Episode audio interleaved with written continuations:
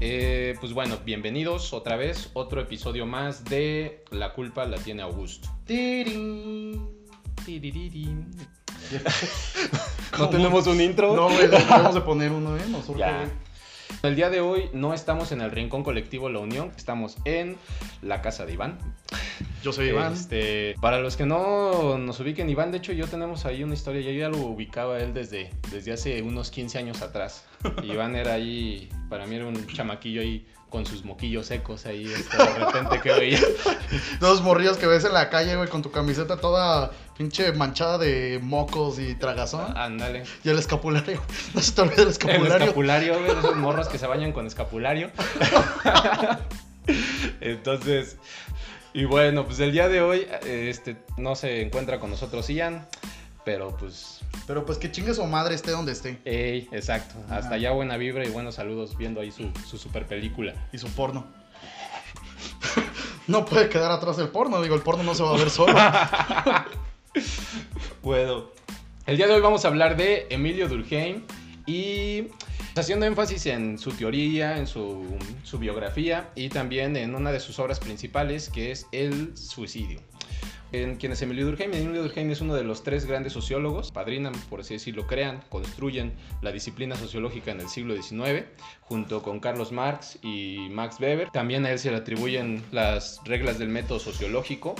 Y dentro de todo empieza a darle un rigor, un formalismo a las ciencias sociales que en ese entonces se confundían mucho con la filosofía en general para distinguir las grandes falacias pseudocientíficas del momento en el siglo XIX. Para los que nos están escuchando y que estudian el UCEN, una falacia es todo argumento engañoso que pretende ser verdadero. Sí, dio risa. Emilio Durkheim nace en Lorena, junto con Alsacia, pues, que son dos provincias que se intercambian durante dos ocasiones en- entre Francia y Alemania. Eh, la primera de esas, bueno, es en la guerra franco-prusiana, cuando pierden los franceses y pasa de ser territorio francés a territorio alemán. Entonces, te das de cuenta que es como haber nacido en Celaya y de repente te dicen, ahora eres norteamericano, güey. Así con tu color y todo, güey.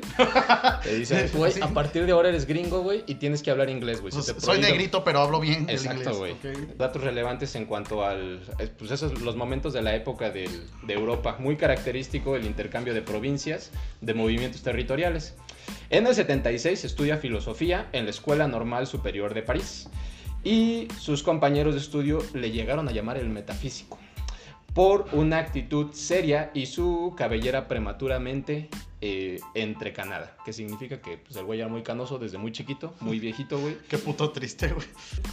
Eh, pues fíjate que qué, ¿cómo se llama? Qué apodo tan, tan nice, ¿no?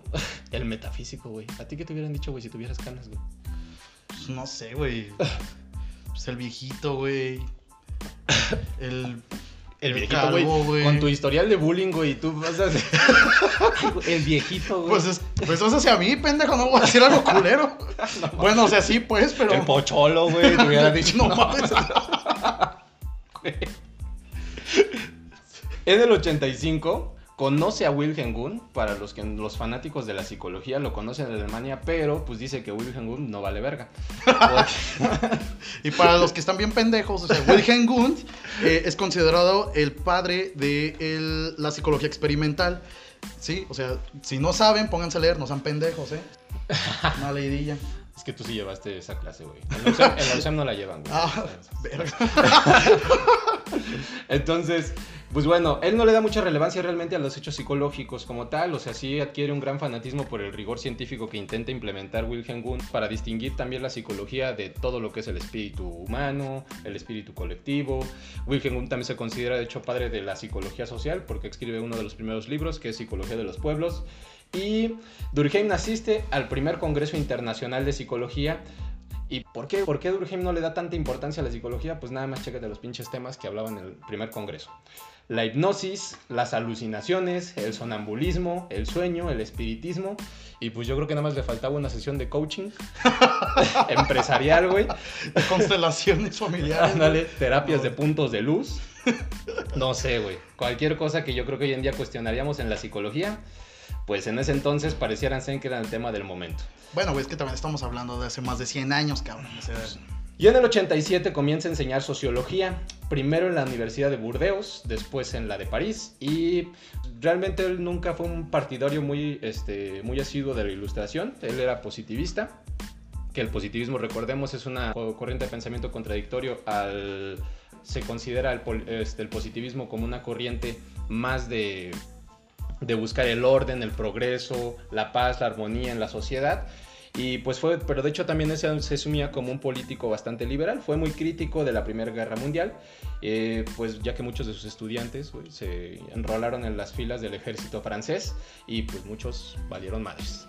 En la famosa guerra de trincheras, de hecho su hijo muere, creo que se llama André, si no mal recuerdo. Y se llamaba. se llamaba, se llamaba André. Muere en 1915 en Fontainebleau, en Francia. Y en la guerra de las... Muere específicamente. ¡Ulala, señor Uy. francés! Güey, ¿qué te pasa? Yo estudié tres, tres semestres, güey. Y además bajé Duolingo, güey. Entonces, Chinga tu madre.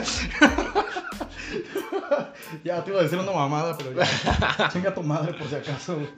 Y pues así la historia trágica de Emilio Durkheim. Él fallece el 15 de noviembre de 1917 por un ataque de apoplejía en París. De, hecho, recibe sepultura en el cementerio de Montepanés.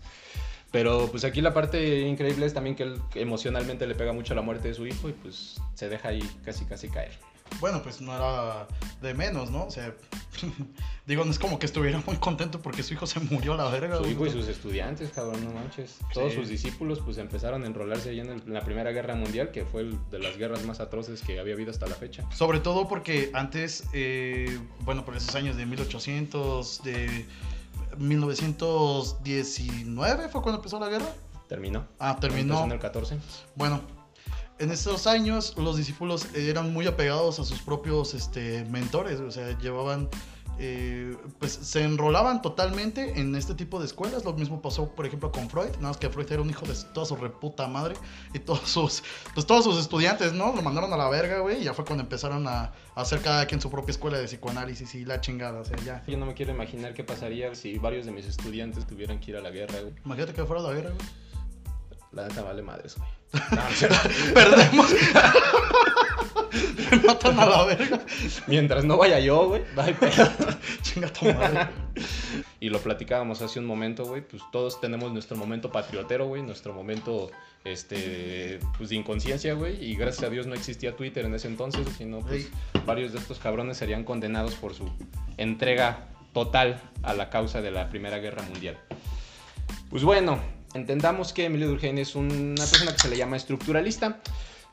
La forma en la que él analiza las sociedades a partir de los hechos sociales, eh, elementos que están por encima del individuo y que tienen como un poder coercitivo, eh, un poder extremo, un poder fuerte sobre las personas, Eh, así como los chingadazos que te mete tu chava, así de coercitivo llegan a ser los hechos sociales sobre todos nosotros. Pues mira, si me pega, que me pegue unas pinches nalgadas encuerado, la verga. Así de, así de atroz te golpea Sí, el hecho Pero social. fuertes, güey. Así que me deja las pinches nalgas moradas, güey. Así mal pedo. Así de, así de fuerte es el hecho social, cabrón. No lo dudes ni tantito. Y, por ejemplo, hablando de eso, güey, la moral es un hecho social, güey. Hablando de tu postura moralista que tiene unas buenas nalgadas, güey. La cultura, güey. Las reglas sociales, las normas. Y pues muchas cosas que están en abstracto, pero que asumimos, por ejemplo, una regla social, que no es una regla lógica, que no es una regla, pero es una regla establecida y que todos hacemos. No puedes andar con la novia de tu ex, güey. Con la... No, Sí. cabrón, no. Pendejo. Pendejo. Yo bien seguro, güey. Yo, yo, yo, bien seguro. No puedes andar con el ex, güey, de tu novia, güey. No, güey. No puedes andar con el ex. Es una regla social. Sí, y bien implementada, güey. O sea, te conviertes- aceptada. Digo, al final de cuentas son mismas construcciones sociales que todos generamos, güey. O sea, de ahí parte toda la moralidad, toda la ética. O sea, claro que aquí se pierde toda la idea a lo mejor de la moral, porque luego sí nos pasamos mucho de verga, pero, o sea, De- del cabrón, güey, el de Tequisquiapan que se casó con. con el, una vaca. el señor. No, güey, el señor que se casó con la esposa de su hijo, güey, que se acaba de morir. Ah, sí, cabrón, es un político, ¿no? un político de Sí, Tequisquiapan, pedo. un expresidente, se casa con, con la viuda de su hijo, güey. A ese güey sí le valió madres el hecho social, güey. Sí, la vale pura verga. O sea, yo creo que existen muchas reglas Para que sociales. vean que sí, yo sí la sé servir, güey, no como el Eduardo, güey. Eduardo le queda. Este, según este pendejo, dice que sí sabe servirla. La verdad es que todavía le salió un pinche chocomilca a la mitad. Está todo idiota, al igual que Ian. Chinga tu madre, Ian, estés donde estés. Bueno, continuamos con la moralidad. Pues bueno, desde su perspectiva, las, sociedades tienden que tender, güey, hacia la integración, la cohesión social. Eso, también llega a clasificar las sociedades a partir de su complejidad en sociedades orgánicas y mecánicas, que permite entender el grado de cohesión y su división social del trabajo. Que nos referimos que mientras una sociedad tiene más roles, más funciones, se vuelve más abstracta y puede tender más a una postura disfuncional. Y eso nos pasa en sociedades como la nuestra, donde si queremos analizar fenómenos como la delincuencia, la inseguridad, güey, el por qué te asaltan a cada rato, por qué hay una cuestión del huachicol, el por qué hay una eh, situación muy, muy disruptiva en cuestión de homicidios. Para Durkheim todas esas son situaciones de desviación social que cuando se, se vuelven una se vuelven tendencia y se vuelven una normalidad estas conductas disruptivas para nuestros alumnos de Lucen, una conducta disruptiva es una conducta que atenta contra, contra, el, contra la cohesión social, eh, contra la unión entre la gente, entre las personas. Cuando esto se asume como una normalidad, se le llega a llamar una anomia. Entonces, una conducta disruptiva constante es una conducta que se llega a normalizar y en ciertos momentos específicos, pues no solemos distinguir si está bien o está mal. Ujú. Si lo tratáramos de ver en el escenario de, de- del cómo un grupo social vive en una, en una atmósfera muy bien, muy hermética, muy bien armada de reglas y de normas, donde todo lo que está hacia adentro eh, funciona bien y fuera de, lo, fuera de esa estructura de normas está el homicidio, eh, la violación, este, la corrupción, lo que tú quieras, eh, quiere decir que esas sociedades son, están muy unidas. ¿no? Si pudiéramos poner el ejemplo de sociedades como Alemania, Finlandia, Suecia, que son sociedades más funcionales que la mexicana, porque en cierta medida ellos tienden más a pensar de una forma colectiva y llevar a cabo ciertas normas sociales que, que generan una buena convivencia entre ellos, ¿no? Entonces, cuando tú quieres analizar, por ejemplo, por qué cómo en Alemania funciona el sistema del metro, donde no, te, no hay una maquinita que te está checando la entrada y que tú puedes llegar, sí, creo que en Alemania puedes llegar, comprar tu boleto, tu pase anual, no hay una máquina que te cheque, subirte directo al vagón, inmediatamente bajarte donde vayas a llegar y salir de ahí y nadie te checó nunca que compraras el boleto, güey. Entonces imagínate que eso pasara en México. No, qué chingados. He escuchado mucho que dicen que eh, México es un país culero. La verdad es que no es cierto, güey. O sea, confundimos mucho la idea del país, que es el culero, cuando en realidad el país está súper verga, güey. O sea, la verdad, México es. eh, la otra vez estaba leyendo que México es el que tiene pues, todo tipo de clima, güey. Entonces, lo culero no es el país, lo culero a lo mejor es la sociedad y cómo ha estado evolucionando y, desarroll- y desarrollándose de una manera negativa, güey. Y desde el punto de vista de Durkheim habrá que analizar por qué se está dirigiendo hacia esos puntos, güey. O sea, por qué esta sociedad tan difícilmente tiende a, a- a no encontrar unos mecanismos de cohesión, de buena convivencia, de armonía, güey. Lo que todos quisiéramos ver hacia, hacia otros puntos, güey, hacia, hacia Finlandia, hacia estos lugares que tienen una muy buena cohesión social, güey, una muy buena armonía. He ahí el pedo con sociedades como la nuestra, donde por desgracia las conductas disruptivas tienden más a normalizarse que a estudiarse, a analizar por qué siguen pasando, güey, por qué siguen sucediendo, cuáles son las diferentes partes de la estructura que están implícitas ahí. Y pues bueno, a partir de eso queremos analizar esta obra de Emilio Durkheim que esperemos que Iván haya leído muy bien, no mames. porque yo leí ese libro hace años. Este, de un tema en el que, pues, digamos, nos fascina a todos, que es la cuestión, digo, no nos fascina el suicidio, digo, que ojete, Pero la temática sí. pero la temática sí, güey, la temática desde el punto de vista sociológico, desde el punto de vista psicológico. Entonces, algo importante también es que Durkheim eh, distingue que también hay hechos, hay hechos sociales y hay hechos psicológicos. Él le va a dar más peso a los hechos sociales, algo muy relevante, pero, pero también da cabida a esos hechos psicológicos que son lo que las personas piensan, sienten, experimentan. Y entonces les dejo que nos explique Iván el suicidio. Fíjate que una definición, este cabrón define el suicidio de una manera de diferente.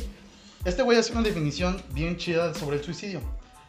Eh, Durkheim le llama suicidio a todo caso de muerte que resulte directa o indirectamente de un acto positivo o negativo, ejecutado por la propia víctima a sabiendas de que habría de producir este resultado. O sea, el punto es el mismo. En un pequeño análisis que, que encontré, este cabrón me dice como dos días antes, yo, el pendejo de pensar que no tengo nada que hacer. Así me dejaban en la carrera, güey, en libros de un día para otro. güey. Híjole, qué mal, güey. Yo a no mí también, yo no chillaba, güey. No es el único que tengo, cabrón. Mira, La, la cuestión yo creo que di- distinguible de, de Emilio Durkheim es que por primera vez alguien ya hablaba científicamente del suicidio analizando criterios generales de por qué en ciertos países pasaba más, güey. Por ejemplo, por qué hoy en día so- sociedades que son como más estables y más armónicas que la nuestra, como Japón, eh, Corea, muchos países de Asia, tienen índices de suicidio más grandes que los nuestros. Y sí, pues la otra estaba leyendo también que eh, hasta en Facebook salió, ¿no? Que hay un pinche bosque, güey, especial para que se vayan a suicidar. O sea, chinga tu madre. O sea, ah, si te quieres suicidar, ah, sí, acá está el pinche bosque a la vuelta, ¿no? O sea, ¿Nunca viste Futurama, güey? sí, güey. Las, las cabinas de suicidio, güey. Pinche Futurama es, es la verga, Eh, güey. Futurama también es parte de lo políticamente incorrecto. Que ahí se conocen Fry y Bender, ¿no? En, Sí. en una cabina de suicidio. Ya no tienes que ir hasta Suiza, güey. Ya no tienes que ir hasta Holanda, güey. Y ahora ya, ya lo puedes hacer desde la comodidad de tu cabina en la esquina de tu, de tu ciudad.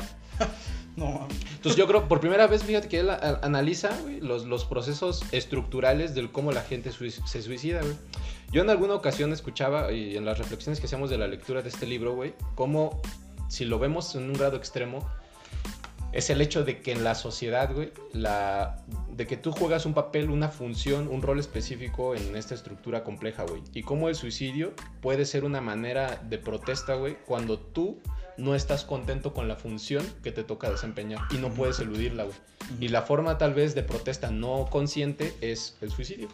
O sea, no me, no me agrada, no tengo un rol específico, no me encuentro en esta sociedad, eh, no me encuentro en, en el rol que me marcó, pues, no, no tengo una forma de acceder a otro rol, güey, pues puedo manifestarlo por medio de, del suicidio, güey. ¿Tú qué, no- ¿Tú qué diferencias notas, por ejemplo, la postura de una postura psicológica, güey, del suicidio, güey? Pues mira, eh, principalmente hay diferentes, tanto tipos de suicidio, referentes a toda la relación que existe con la sociedad, y eso sí tiene a lo mejor algún tipo de semejanza con la psicología, ¿no? O sea, lo que nosotros llamamos redes de apoyo, estos güeyes dicen, ah, no, ¿sabes qué? Es que el suicidio se puede propagar a partir de que tiene o no tiene suficientes relaciones con, con su medio. Y nosotros como de, pues a lo mejor ahí sí coincidimos. Pero algo que yo no me había percatado y es, hay maneras directas e indirectas de cometer un suicidio, güey. Nos referimos, por ejemplo, a que el, el suicidio de manera directa es cuando tú ejecutas, incluso tienes un plan para poder hacerlo, güey. ¿Sí? O sea, cuelgas una cuerda, espero no dar ejemplos ni ideas a nadie de los que esté escuchando. Haces algo, güey, para acabar con tu vida, güey. Sí, o sea, haces algo para acabar con tu vida, ¿no? Este. Y de, y de repente este güey dice, no, es que también hay una manera que no es exactamente para darte, ¿no? De una manera tan abrupta, güey. Por ejemplo, no es lo mismo, güey, pero sí va al mismo punto el no alimentarse, güey. Porque no te alimentas, güey, no, no cumples con tus necesidades este, eh, fisiológicas básicas y entonces te digo este güey, o sea, pues es una manera de suicidarte también, cabrón. O sea, si no tienes alimentos, te vas a morir en algún punto. Y pues entonces ahí es cuando ya salen a lo mejor algunas señales, güey, de- del suicidio. Y después te dicen, o sea, también está esta manera indirecta, güey, en el que a lo mejor no vas a hacer ningún acto eh, impulsivo, güey, en el momento. Pero pues, güey, empiezas a manejar a altas velocidades, güey. Y a ver, a ver si te, si te, si te atropellan o a ver si, si chocas, güey, y te matas, güey. Por accidente, güey. Los que no me ven, estoy haciendo comillas, güey, porque... sí, o sea, es por accidente, según. Y entonces, acá en psicología nosotros podríamos considerar esto como una conducta de riesgo, güey. ¿Sí? Para propiciar el mismo fin o llegar al mismo punto, güey.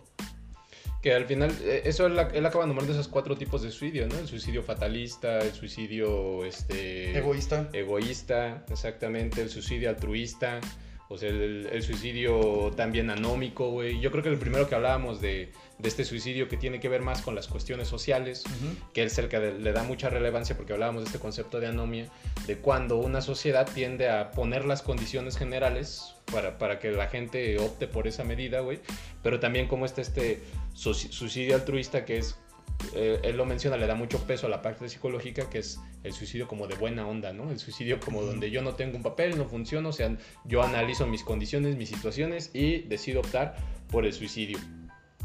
Entonces, eh, pues digamos, él clasifica muy bien estas, estas formas de suicidio y empieza a analizar también los tipos de sociedad en los que se tienden más este suicidio. La forma en la que él suele dar una serie de categorías diferentes desde una posición social. Creo que hoy en día le damos mucho más relevancia a los caracteres psicológicos del suicidio, pero y muy posiblemente la postura de Durkheim queda más en un ambiente abstracto, en un ambiente complejo, pero que creo yo podemos adaptar muchísimo y no consideramos. O sea, cuando hablamos de suicidio lo solemos ver mucho en términos de lo que la persona experimenta, siente, dice, o sea, y todo focalizado en el individuo. Sí. Y no lo focalizamos en esta, esta dimensión social que rodea eh, y que permite y que pone las condiciones. Y cuando digo pone las condiciones no es que nos obliga, sino que más bien nosotros en una estructura social jugamos un papel, vamos tomando decisiones hasta el punto en el que pues, tal vez la decisión es coartada, es poca y se llega a un punto de ejercer este tipo de acto.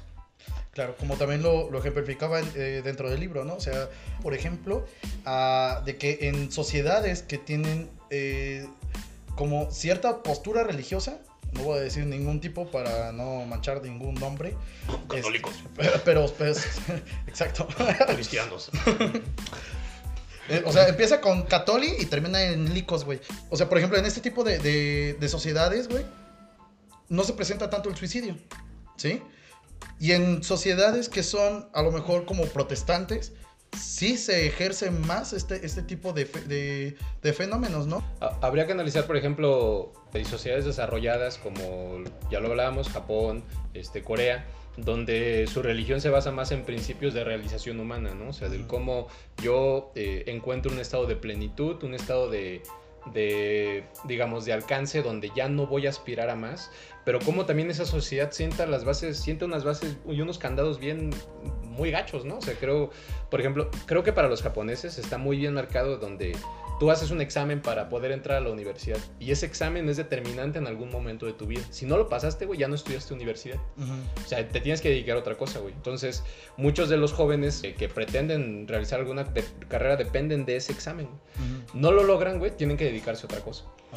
Los japoneses también creo que en algún punto de su vida llegan a un momento donde tienen que evaluar si ya se quedaron ahí, o sea, si ya no van a crecer más. Nosotros, crece- nosotros nos desarrollamos bajo una postura de aspiración, de crecimiento constante, de que si tú estás en algún lugar, en algún momento, mucho tiempo estás estancado. Entonces Ujú. tienes que ambicionar.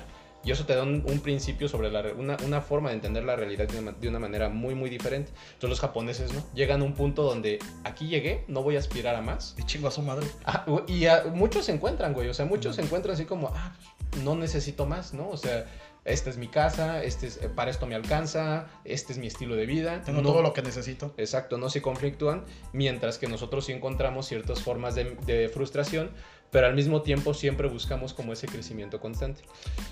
como tener esta autorrealización, ¿no? Que Ujú. eh, nombraba Maslow a lo mejor en, en su pirámide de las necesidades, en donde pues están primero las necesidades fisiológicas, ¿sí? Y ahorita regresando a las sociedades asiáticas, que son un poco más estrictas, me hace recordar que está el, el otro tipo de suicidio que marca Durkheim, que habla acerca del suicidio fatalista, que es en donde las reglas están como demasiado estrechas, güey.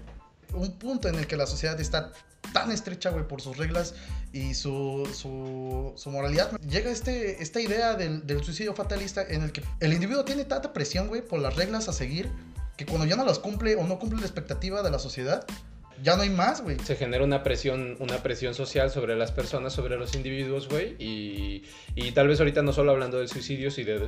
Hay que verlo también desde el punto de vista estructural, este, este rollo de las conductas. ¿Qué sucede? Eh, nos llegan a decirnos a nosotros constantemente que si tú sigues un trayecto de vida, o sea, vamos a poner esta sociedad, tú eres puntual, güey, estudias, sacas 10, A güey, huevo, vas a todo. Estoy narrando tu vida, güey, haz de cuenta, güey. Hacia huevo. Si tú, si tú cumples, güey, trabajas, chambeas, güey, o sea, en algún momento tendrás una recompensa. El discurso social de la educación te dice, te va a ir bien en tu vida, güey, pero te encuentras con que no. Con que hay cabrones que no, hasta, que no hicieron la, la mitad del esfuerzo que tú hiciste pero por alguna razón, güey, encuentran un mejor posicionamiento social que tú, güey. Sí, hijos de perra, man. Me caga, güey. Si me cagan, cabrón, pues, pinche bola de mediocres, güey. No, ahí y, ahí viene también el entender por qué, cómo, cómo es este rollo de la narcocultura tiene una posición como una forma alternativa de crecimiento y de aspiración en esta sociedad. Sí, o sea, inclusive lo, lo- se llega a escuchar, ¿no? O sea, por ejemplo, yo he conocido varios güeyes que sí están en este desmadre de, de los narcos y la chingada, ¿no?